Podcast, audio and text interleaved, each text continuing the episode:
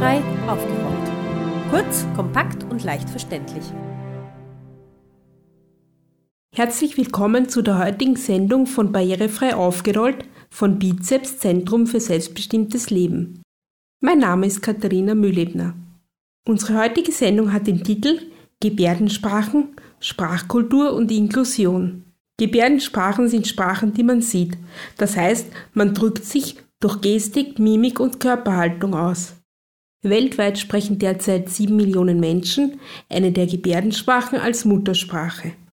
Was viele nicht wissen, ist die Tatsache, dass es nicht nur eine Gebärdensprache gibt. Es gibt nicht nur verschiedene landesspezifische Gebärdensprachen, sondern auch verschiedene regionale Dialekte. In Österreich ist die Gebärdensprache seit 2005 als Sprache anerkannt. Die österreichische Gebärdensprache wird auch als ÖGS abgekürzt.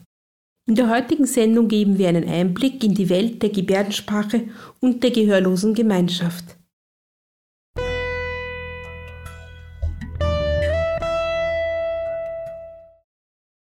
Barbara Schuster unterrichtet österreichische Gebärdensprache und ist gehörlos. Für dieses Radiointerview brauchten wir einen Dolmetscher.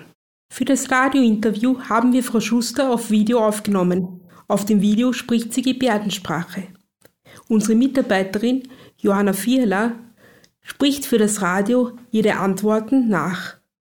Was sind die wichtigsten Fakten, die man über Gebärdensprachen wissen muss? Ganz wichtig ist zu wissen, dass Gebärdensprachen eigenständige Grammatiken haben, auch eigene Sprachen sind. Aus einer linguistischen Perspektive werden Gebärdensprachen anderen Fremdsprachen, gesprochenen Sprachen gleichgestellt. Gebärdensprache ist anerkannt und nicht bloß eine Vereinfachung der deutschen Sprache. Und sie haben nicht die gleiche Struktur wie das geschriebene oder das gesprochene Wort, sondern funktionieren visuell und werden im Raum lokalisiert. Wie unterscheiden sich Gebärdensprachen von Lautsprachen? Was macht den Unterschied zwischen Gebärdensprachen und Lautsprachen wie zum Beispiel Deutsch aus? Sätze werden in der Lautsprache linear strukturiert. Da werden Worte aneinandergereiht und in der Gebärdensprache wird der Raum genutzt.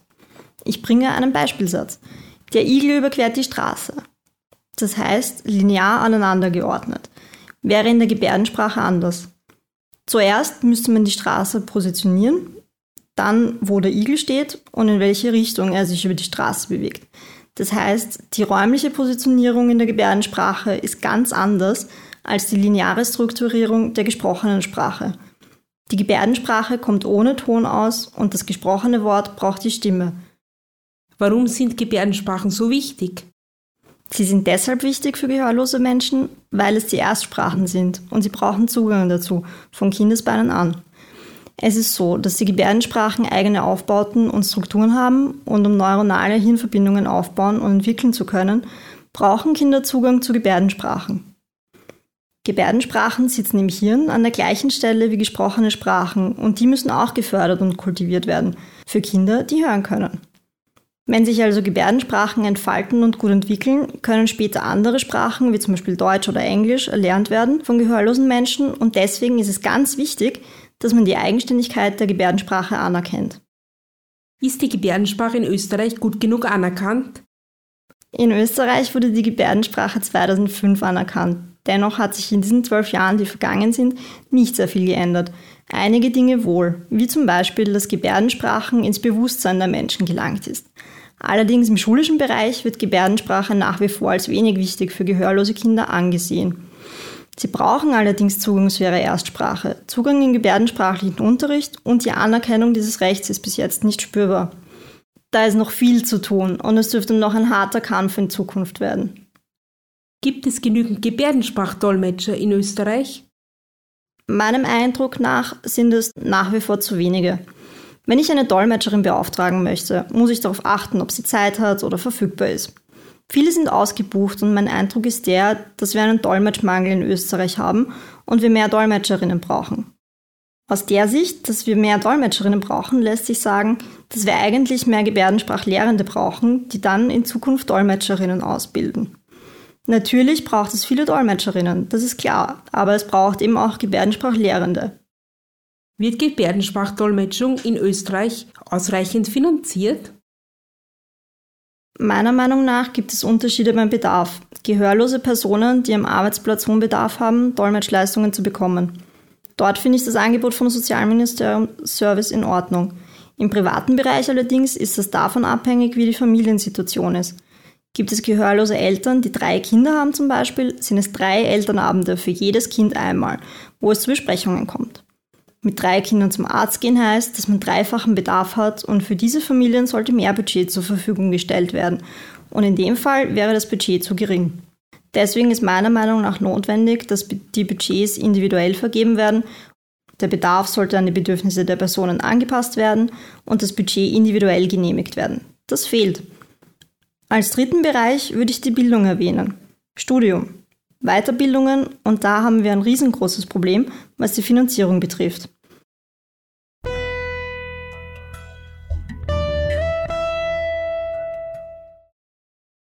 Gehörlose Menschen werden durch die Gebärdensprache auch zu einer sprachlichen Minderheit. Gebärdensprache ist Teil ihrer kulturellen Identität. Aber wie sieht sie eigentlich aus, diese Gehörlosenkultur? Und wo findet man die Gebärdensprachgemeinschaft? Hier in Österreich. Diese und andere Fragen beantwortet uns Lydia Fenkart. Sie ist Lehrerin in Wien und selbst gehörlos. Sie gibt uns ihre Antworten in österreichischer Gebärdensprache.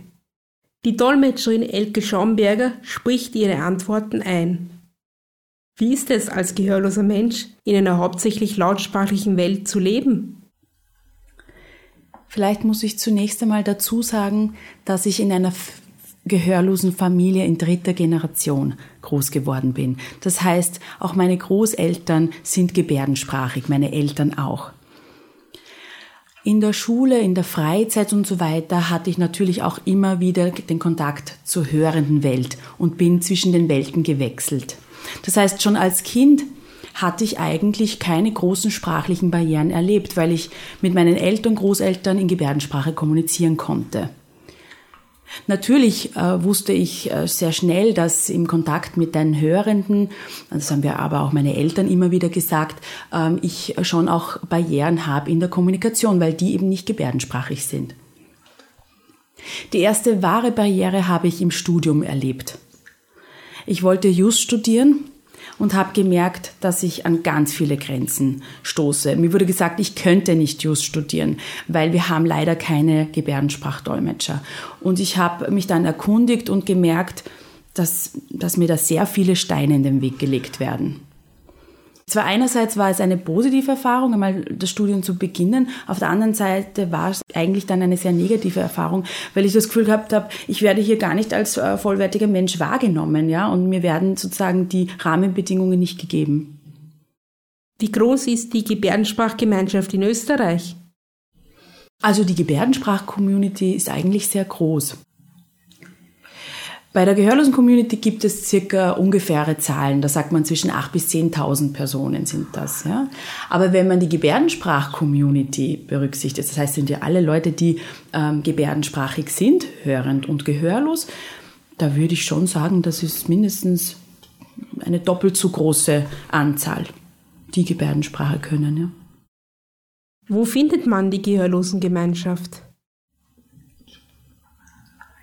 Also die Gebärdensprach-Community findet man heutzutage eigentlich leichter als früher, weil man sieht sie mehr in den Medien, es ist alles mehr ersichtlich. Man sieht Gebärdensprachdolmetscher bei diversesten Veranstaltungen im Fernsehen und so weiter. Das heißt, es ist vielleicht etwas offenkundiger als früher, weil es transparenter oder präsenter ist in den Medien. Man sieht, man, die Leute wissen, es gibt diese Sprache, es ist eine visuelle Sprache. Aber trotzdem gibt es aus Sicht der gehörlosen Community oder Gebärdensprach-Community schon heute eigentlich ähm, Schwierigkeiten, die es früher so nicht gab. Denn früher war es ganz klar, wo man diese Community trifft. Es gab Zentren, es gab Clubs, Schulen und so weiter. In der heutigen Zeit hat sich das ziemlich verändert. Die Gebärdensprache an sich ist zwar visueller, aber eigentlich mehr als der Mensch, der gehörlose Mensch. Die werden oft einzeln integriert, sind manchmal gerade im Bildungsbereich oft isoliert und wissen wenig voneinander und haben kaum Räume, sich zu treffen. Ja? Das heißt, diese Community, die sie früher gab in Gehörlosenvereinen und so weiter, in gehörlosen Schulen, die ist ein bisschen kleiner geworden, merke ich. Und ich glaube, da muss man das wirklich differenziert sehen.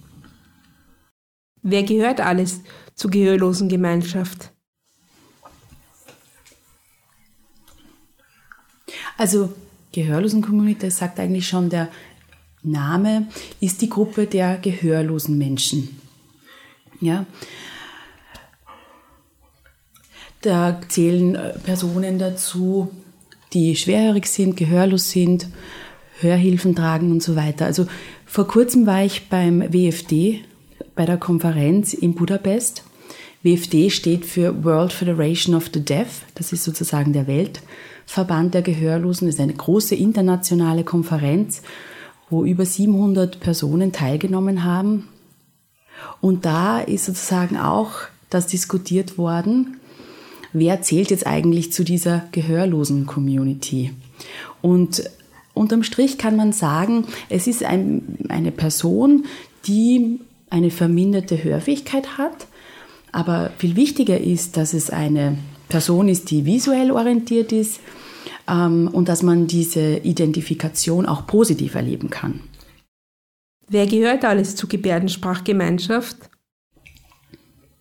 Zur Gebärdensprach-Community zählen dazu auch Personen, die zum Beispiel mit Gebärdensprache aufgewachsen sind, Codas zum Beispiel, Dolmetscherinnen und Dolmetscher, ja, Personen, die über viele, viele Jahre Kontakt zur gehörlosen Community haben und natürlich auch Personen, die Interesse an der Gebärdensprache haben und so weiter. All diese sind herzlich willkommen in dieser Gemeinschaft. Ja?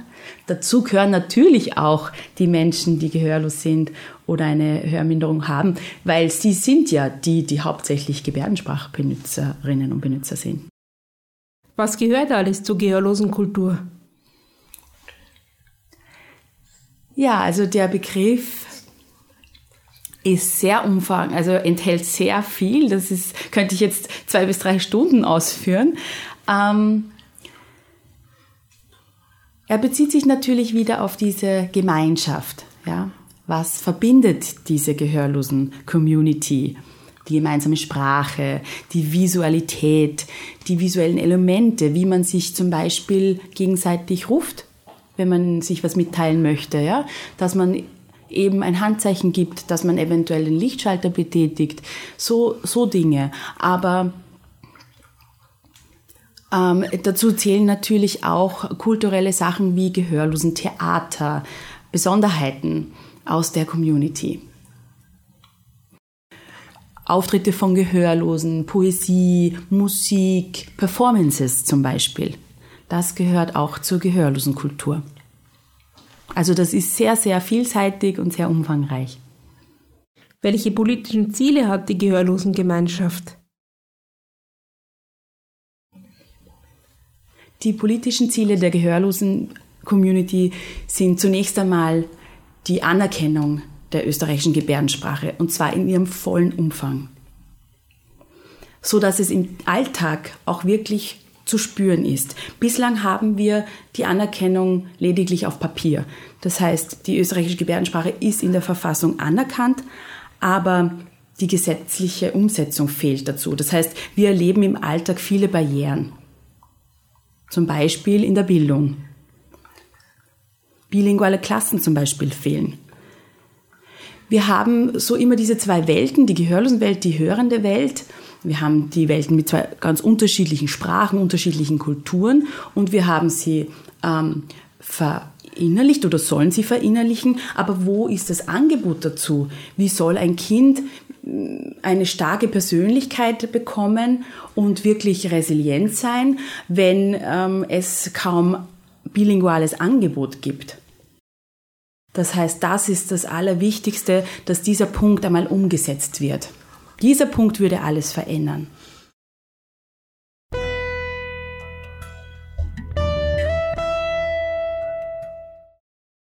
CODA ist die Abkürzung für Children of Deaf Adults, zu Deutsch Kinder gehörloser Eltern. Isabella Rausch ist so ein CODA. Außerdem arbeitet sie als freiberufliche Dolmetscherin für österreichische Gebärdensprache, Deutsch und International Sign. Sie erzählt, wie es ist, als Coda aufzuwachsen. Was bedeutet Coda? CODA, C-O-D-A, ist eine Abkürzung und kommt aus dem Englischen, steht äh, für Children of Deaf Adults, was so viel heißt wie Kinder von gehörlosen Eltern. Also mit CODA, mit C geschrieben, meint man erwachsene Personen, die mit gehörlosen Eltern aufgewachsen sind. Ob das jetzt ein oder zwei Elternteile sind, spielt in dem Fall keine Rolle. CODAs mit K sind die Kids, die noch unter 18 sind, die auch eben einen oder zwei gehörlose Elternteile haben.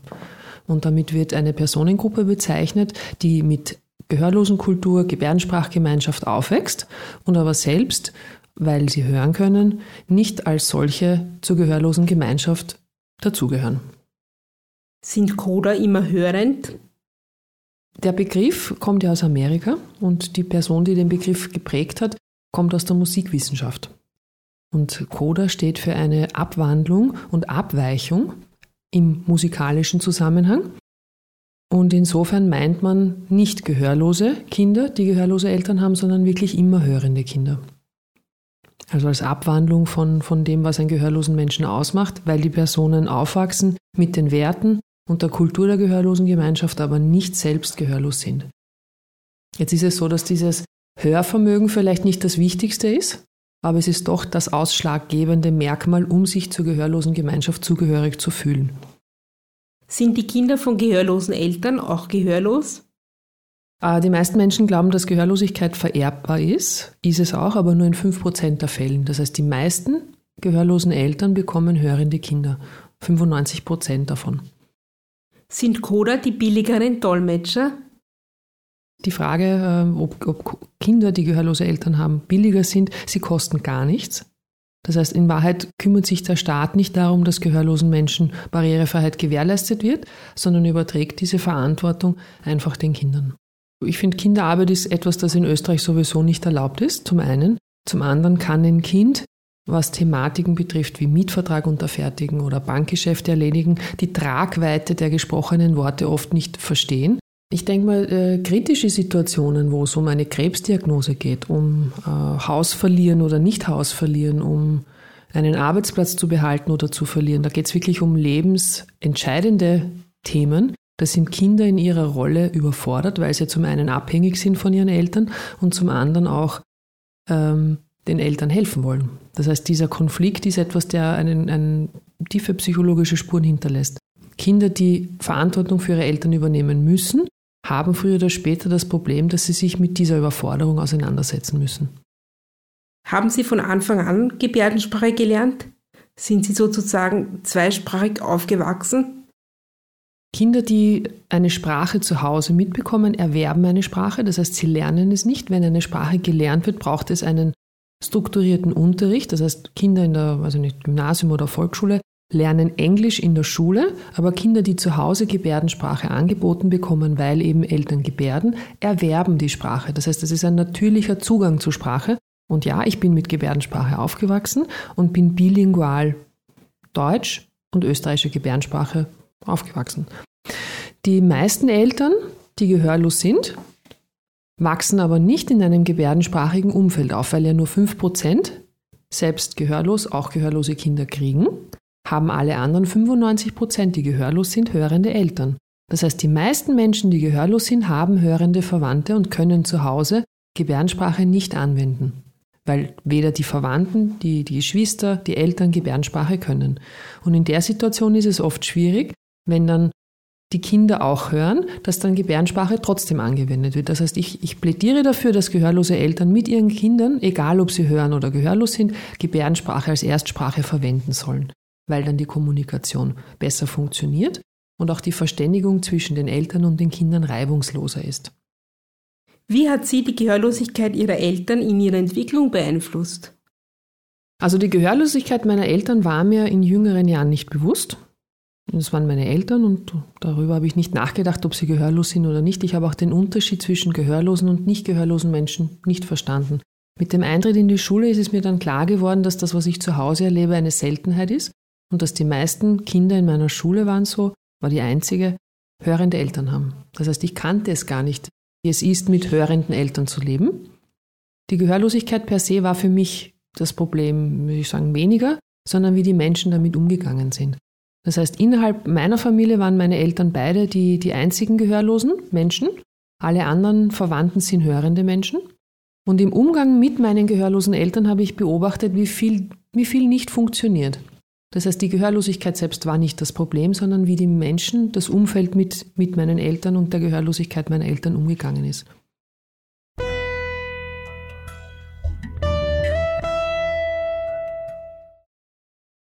Gebärdensprachdolmetscherinnen und Dolmetscher leisten einen zentralen Beitrag zur Inklusion gehörloser Menschen. Sie übersetzen Lautsprache in Gebärdensprache und umgekehrt.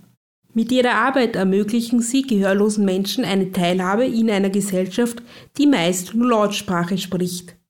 Sie dolmetschen nicht nur im Falle unserer Radiosendung, sondern seit vielen Jahren auch bei öffentlichen Veranstaltungen, Fernsehsendungen und vielem mehr. Sabine Zeller ist seit vielen Jahren selbstständige Dolmetscherin. Sie stellt uns ihren Beruf vor und erklärt uns, wie Gebärdensprachdolmetschen funktioniert.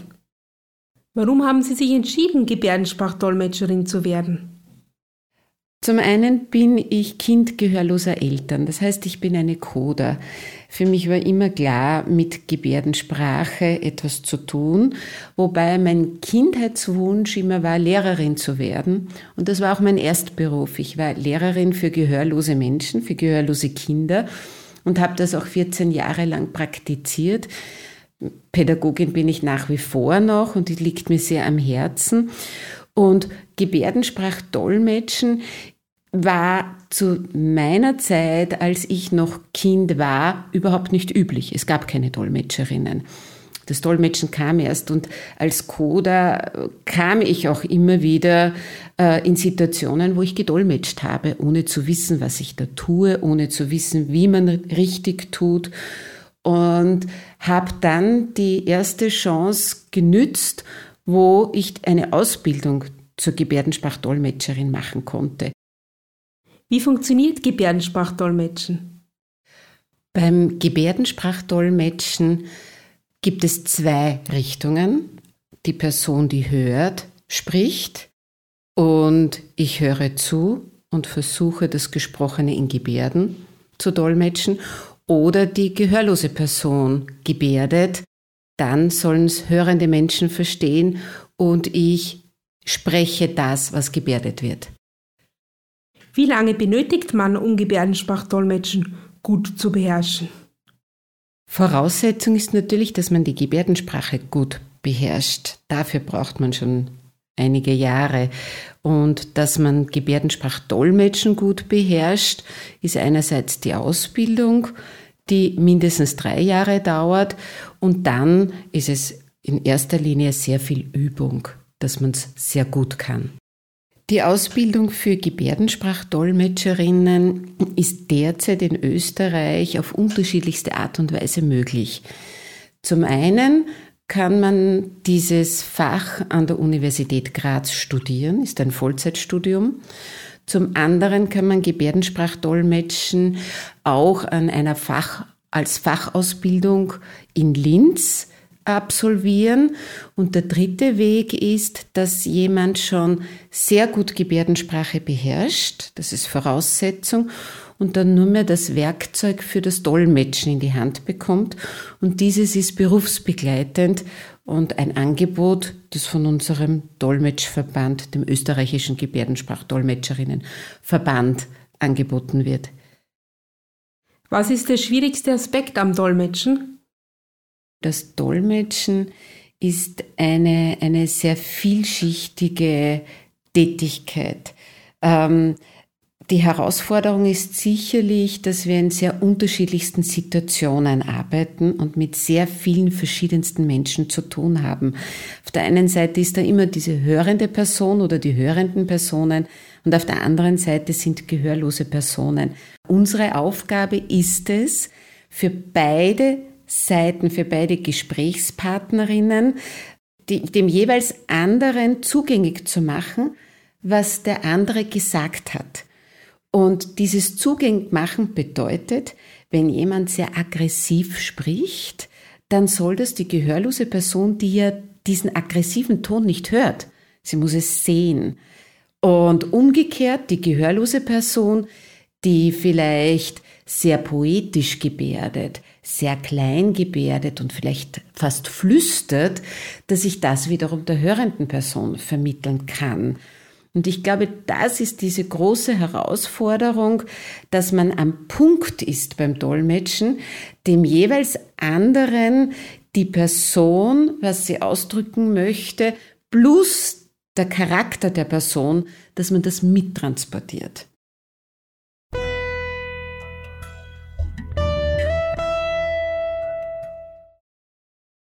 Gebärdensprache ist ein Teil der sprachlichen Vielfalt dieser Welt. Sie ist wichtig für die Identität und die Kultur gehörloser Menschen. Gebärdensprachdolmetscher und Dolmetscherinnen sind sehr wichtig dafür, dass gehörlose Menschen an der überwiegend hörenden Welt teilhaben können. Gebärdensprachen sind interessant und vielfältig. Es lohnt sich also, einen Blick darauf zu werfen. Das war Gebärdensprachen, Sprachkultur und Inklusion aus der Bizepsenderei barrierefrei aufgerollt. Alle Informationen zu dieser Sendung finden Sie auf unserer Internetseite barrierefrei-aufgerollt.at-sendung 7. Diese Senderei ist auf Radio Rausch 94.0 zu hören. Redaktion Martin Ladstätter und Katharina Mühlebner. Technik Markus Ladstätter.